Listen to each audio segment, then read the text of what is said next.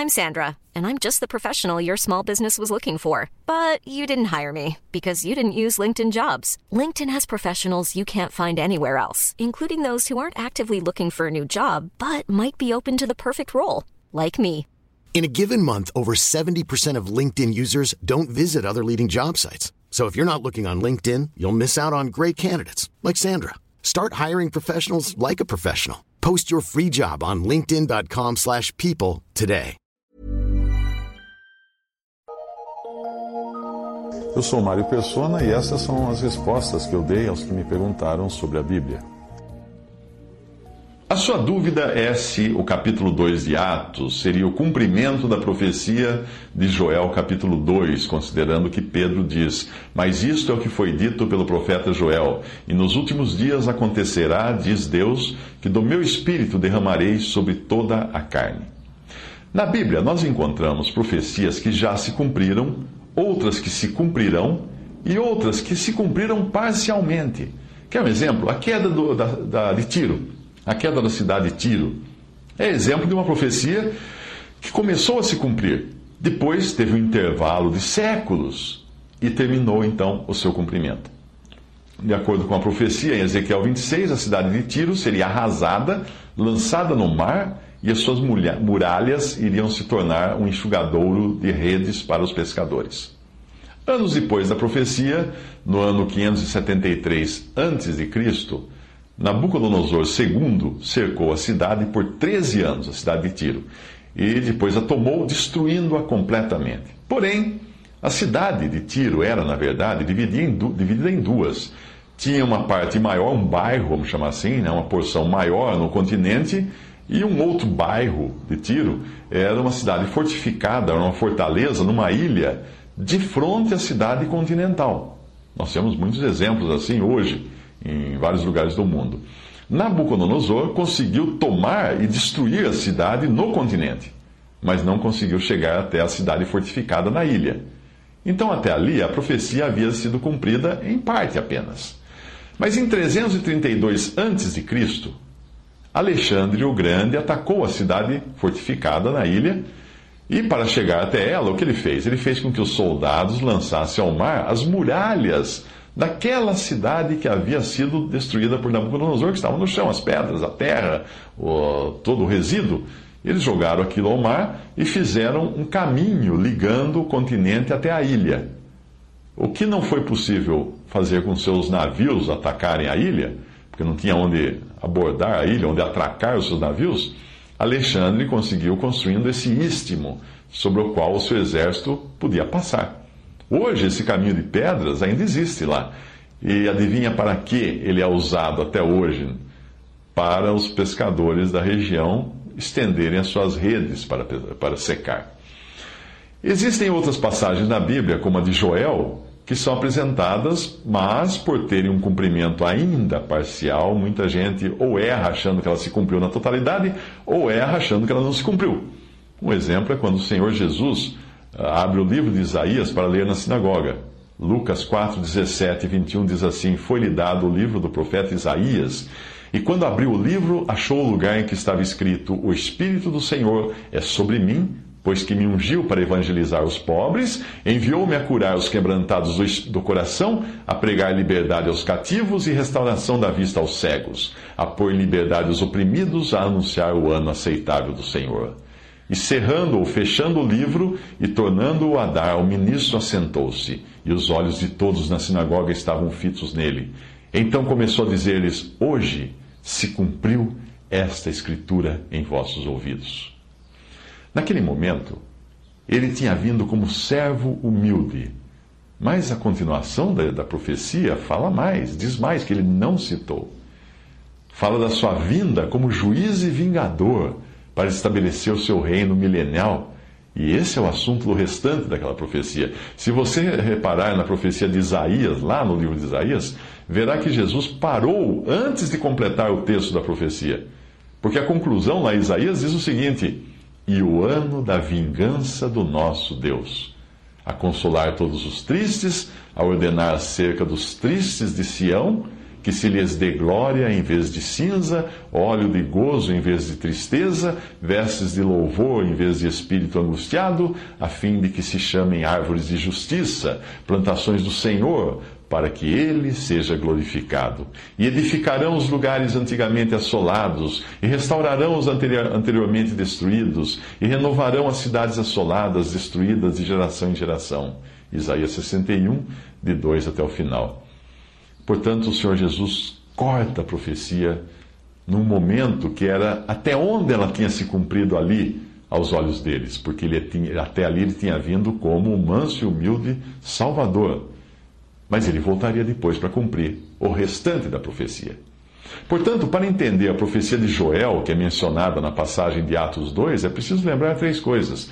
Primeira, Deus tem dois povos, um terreno, que é Israel, e um povo celestial, que é a igreja. Cada um tem suas promessas específicas e cada um tem o seu lugar prometido. Para Israel, é a terra, e no futuro a nova terra, que foi prometida. Para a igreja, é o céu. Então nós precisamos sempre ter em mente o que é dito para Israel e o que é dito para a igreja. Segundo, a igreja não existia no Antigo Testamento. Mesmo nos dias dos evangelhos, ela ainda era algo futuro, porque o Senhor Jesus disse: Edificarei a minha igreja. Em Mateus 16, 18. Ele usou o verbo no futuro. Ela não existia ali, nos evangelhos. Terceiro, a igreja não só não existia no Antigo Testamento e também nos evangelhos, como ela era um segredo guardado por Deus para revelar só depois a Paulo. Efésios 5,32, Paulo escreve: Grande é este mistério, digo, porém, a respeito de Cristo e da igreja. E Colossenses 1, 24 a 26, ele acrescenta que é a igreja da qual eu estou feito ministro, segundo a dispensação de Deus, que me foi concedida para convosco, para cumprir ou completar a palavra de Deus, o mistério que esteve oculto desde todos os séculos e em todas as gerações e que agora foi manifesto aos seus santos. Portanto, você nunca encontrará profecias dirigidas especificamente à igreja no Antigo Testamento, embora possa encontrar ali tipos e figuras.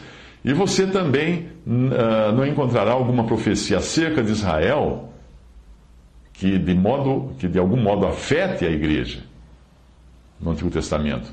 E parece ser o caso da profecia de Joel. Com base nessas coisas, Joel não podia estar profetizando especificamente a respeito da igreja nos dias em que ele viveu lá no Antigo Testamento, porque a igreja era um mistério que foi, foi escondido até dos apóstolos e profetas do Antigo Testamento. Ele estava profetizando para judeus, acerca de judeus, e falando do futuro de Israel. Veja também que a profecia toda não se cumpre naquele dia de Pentecostes, ali em Atos 2.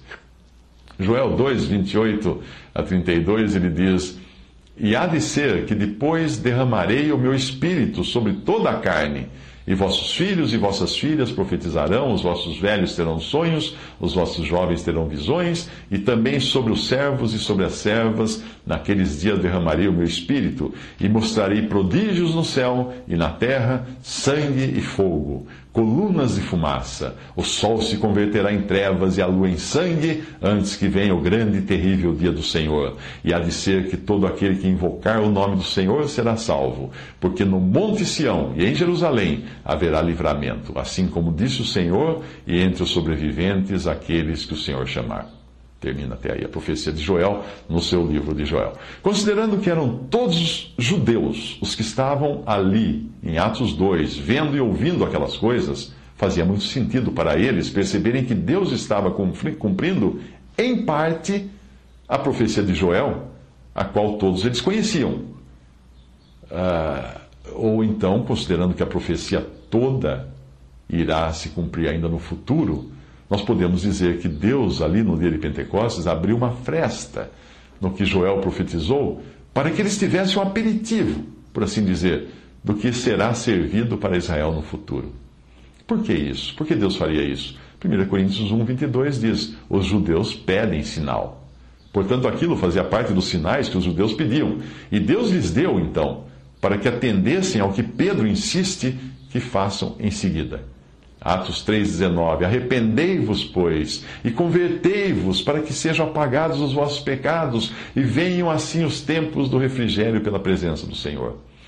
Pedro não precisaria dizer isso se a profecia de Joel tivesse se cumprido, pois com o Senhor descendo do céu na frente deles não haveria dúvidas.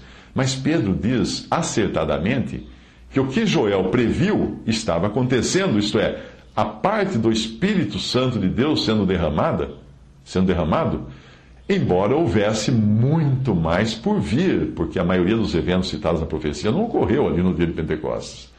O Espírito foi derramado ali, sim, claro, mas não sobre toda a carne, como prevê a profecia de Joel. A profecia toda se cumprirá no final do período da grande tribulação e antes da volta da gloriosa de Cristo. Então, sim, haverá prodígios no céu e na terra, sangue, fogo, colunas de fumaça. Isso foi previsto também por Mateus 24, 29 a 30. E logo depois da aflição daqueles dias, o sol escurecerá, a lua não dará sua luz, as estrelas cairão do céu e as potências dos céus serão abaladas. Então aparecerá no céu o sinal do Filho do Homem, e todas as tribos da terra se lamentarão e verão o Filho do Homem vindo sobre as nuvens do céu com poder e grande glória. Com a vinda do Senhor para reinar, aí sim o Espírito de Deus será derramado sobre toda a carne, tanto, tanto sobre os, os gentios como sobre os judeus. Todos os que entrarem vivos no reino milenial, e isso será uma constante durante o reino de Cristo no mundo. Enquanto isso, a igreja já estará no céu, desde o arrebatamento, reinando com Cristo sobre a terra. Não na terra, mas sobre a terra. Portanto, os últimos dias de que fala a profecia de Joel são os últimos dias de Israel neste mundo antes do milênio, e não os últimos dias da igreja, que acontecerão pelo menos sete anos antes do, da implementação implantação do reino milenial de Cristo sobre a terra.